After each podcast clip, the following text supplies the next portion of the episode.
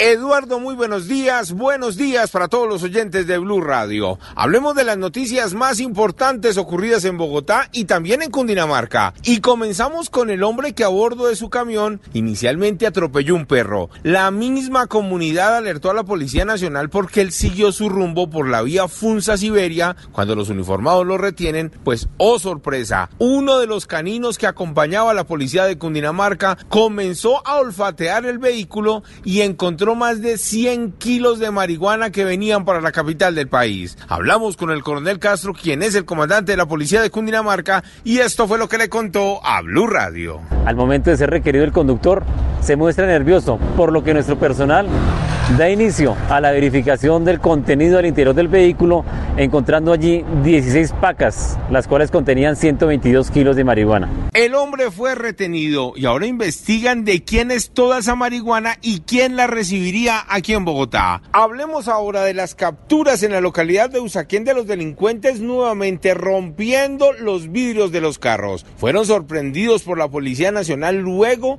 de estar haciendo de las suyas en la calle 127 con carrera y hablamos con el comandante operativo de la zona norte de nuestra ciudad y esto fue lo que nos contó sobre este caso. Logran la captura de tres sujetos colombianos que momentos antes habían hurtado las pertenencias de una persona que había dejado su vehículo estacionado.